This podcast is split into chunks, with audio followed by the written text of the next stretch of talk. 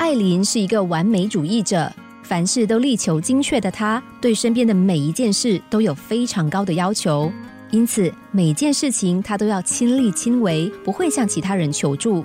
就算只是一个小报告，她都会费尽心力准备；甚至只是一份一个小时的演讲稿，她都会弄得精疲力尽。这么要求完美的性格，让她很讨厌不速之客。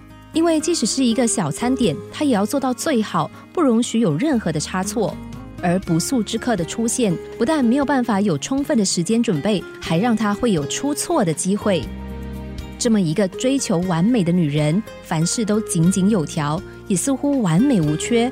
然而，这种机械式的完美主义者，个性却欠缺诚挚的情感，更别提人性的温暖。即使如此讲究完美，她却是许多人厌烦的对象。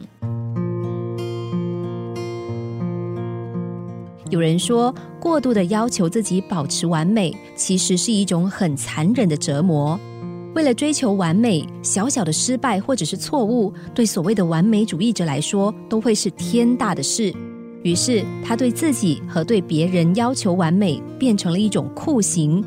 当目标无法达到他们的期望，他们就会责怪自己、讨厌自己，甚至是迁怒别人。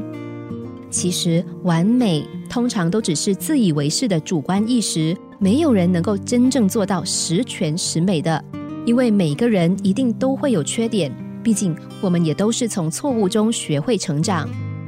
我们可以用轻松的态度获得更傲人的成绩，更可以大方的表现我们的缺点，并把它转化为生活的助力。